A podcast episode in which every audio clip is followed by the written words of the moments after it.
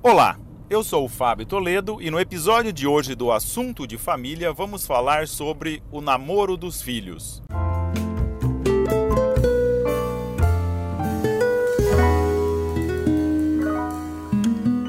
E quando o nosso filho ou a nossa filha começa a namorar? Eu devolveria essa pergunta para você, mãe, para você, pai, com uma outra pergunta. Você tem ciúme? O ciúme é um sentimento que, que é muito difícil de admitirmos. De certo modo, é parecido com a inveja. Às vezes estão lá se comichando com o sucesso daquele, daquela aquela cunhada conseguiu aquilo e eu estou me remoendo por dentro, ou aquela pessoa, aquele colega de trabalho teve aquilo, aquela promoção, teve aquilo de bom e eu estou me contorcendo, mas se me perguntar se está com inveja, eu falo, não, não, inveja eu, imagina, não tenho inveja. O ciúme tem alguma coisa semelhante. Custa admitir que temos ciúme. Aquele filhinho, aquela filhinha foi crescendo, crescendo, ganhou asas e agora está namorando.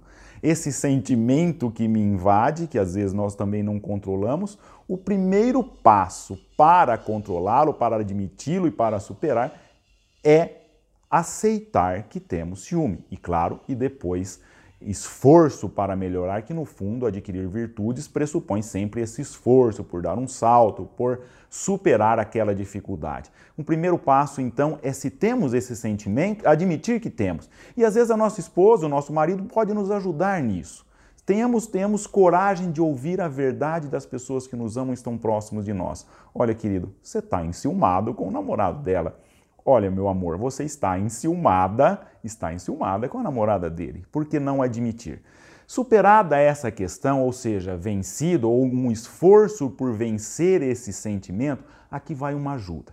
Pode acontecer de que essa namorada dele ou esse namorado dela, de fato, não seja uma pessoa boa, não tenha lá ah, boas qualidades ou pelo menos julgamos não ser uma pessoa adequada para nossa filha ou para o nosso filho. Se é essa mesmo objetiva a situação, ou seja, se não é simples fruto de um ciúme, de, de estar com essa sensação de perda do, daquele filho ou daquela filha, eles só vão ver o defeito, ou seja, a nossa filha ou o nosso filho que começou a namorar só vai conseguir enxergar que não é uma pessoa boa para ela ou para ele a partir do momento em que nós deixá-los deixá-los respirar. Enquanto estiver aquela polarização, aquele clima tenso, eu não quero essa pessoa aqui na minha casa, parece que os defeitos daquele namorado, daquela namorada, permanecerão ainda mais ocultos. No, no fundo, temos que fazer o inverso: que venham para nossa casa, acolhê-lo, acolhê-la. Ou seja, se a nossa filha ou a nossa filha se encantou com aquela pessoa, é uma pessoa que há uma possibilidade de entrar para a nossa família, o primeiro passo é acolher, independente de qualquer coisa. Trazer para o convívio, que participe da vida familiar.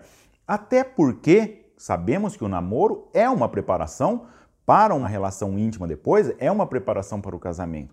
Então, que já vá se introduzindo também no contexto da família. É claro que nós escolhemos a nossa esposa, como diziam que o meu, de, com um tom de muita brincadeira, ele falava o seguinte: nós escolhemos a esposa e mais ou menos, os parentes vêm tudo junto.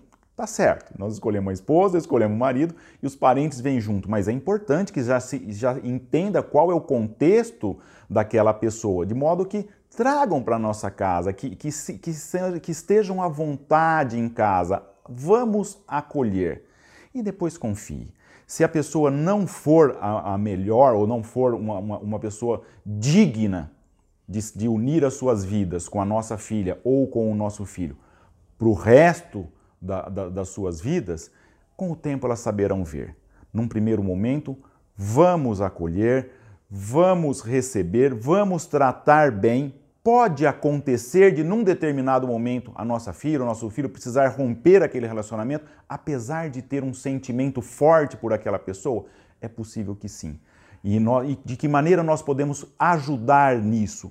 Apoiando, trazendo para junto de nós, acolhendo e com muita delicadeza, quando for o momento certo, fazer uma intervenção ou outra, ponderar um aspecto ou outro. Eu lembro, agora no aspecto positivo de, desse assunto, quando ainda namorava minha filha com, com aquele que é o meu genro, numa determinada ocasião, ela estava doente, ele fez uma viagem, uma viagem longa, muito cansativa para buscá-la, depois trazê-la aqui em casa.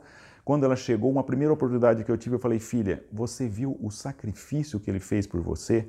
Você, você viu a capacidade que ele teve de se sacrificar por você? Ou seja, estava fazendo uma propaganda invertida e era, um bom partido, era um bom, um bom namorado, como, de, como hoje é um bom marido para ela, de modo que ajudar a ver esse lado positivo na partir de, da capacidade de se sacrificar pelo outro.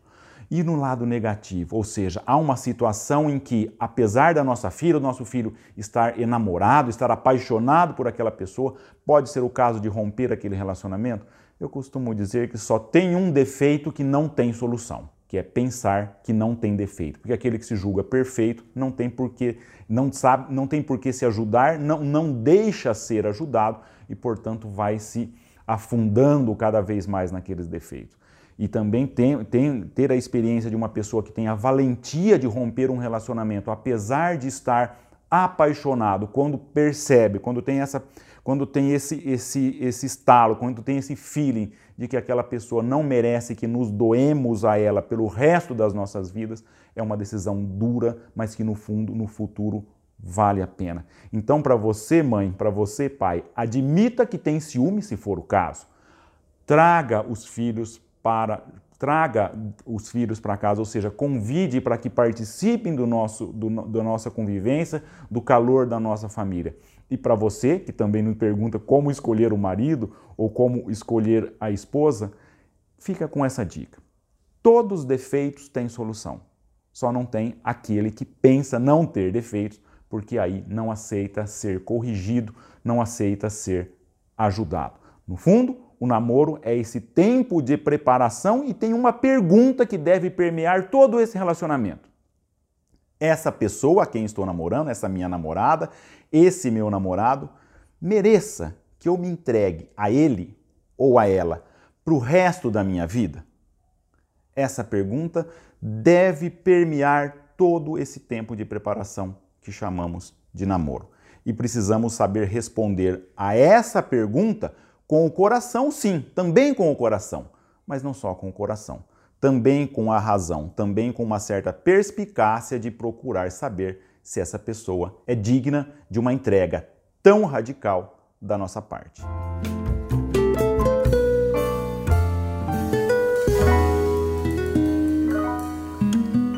Você ouviu o episódio número 22 do Assunto de Família. Até a próxima!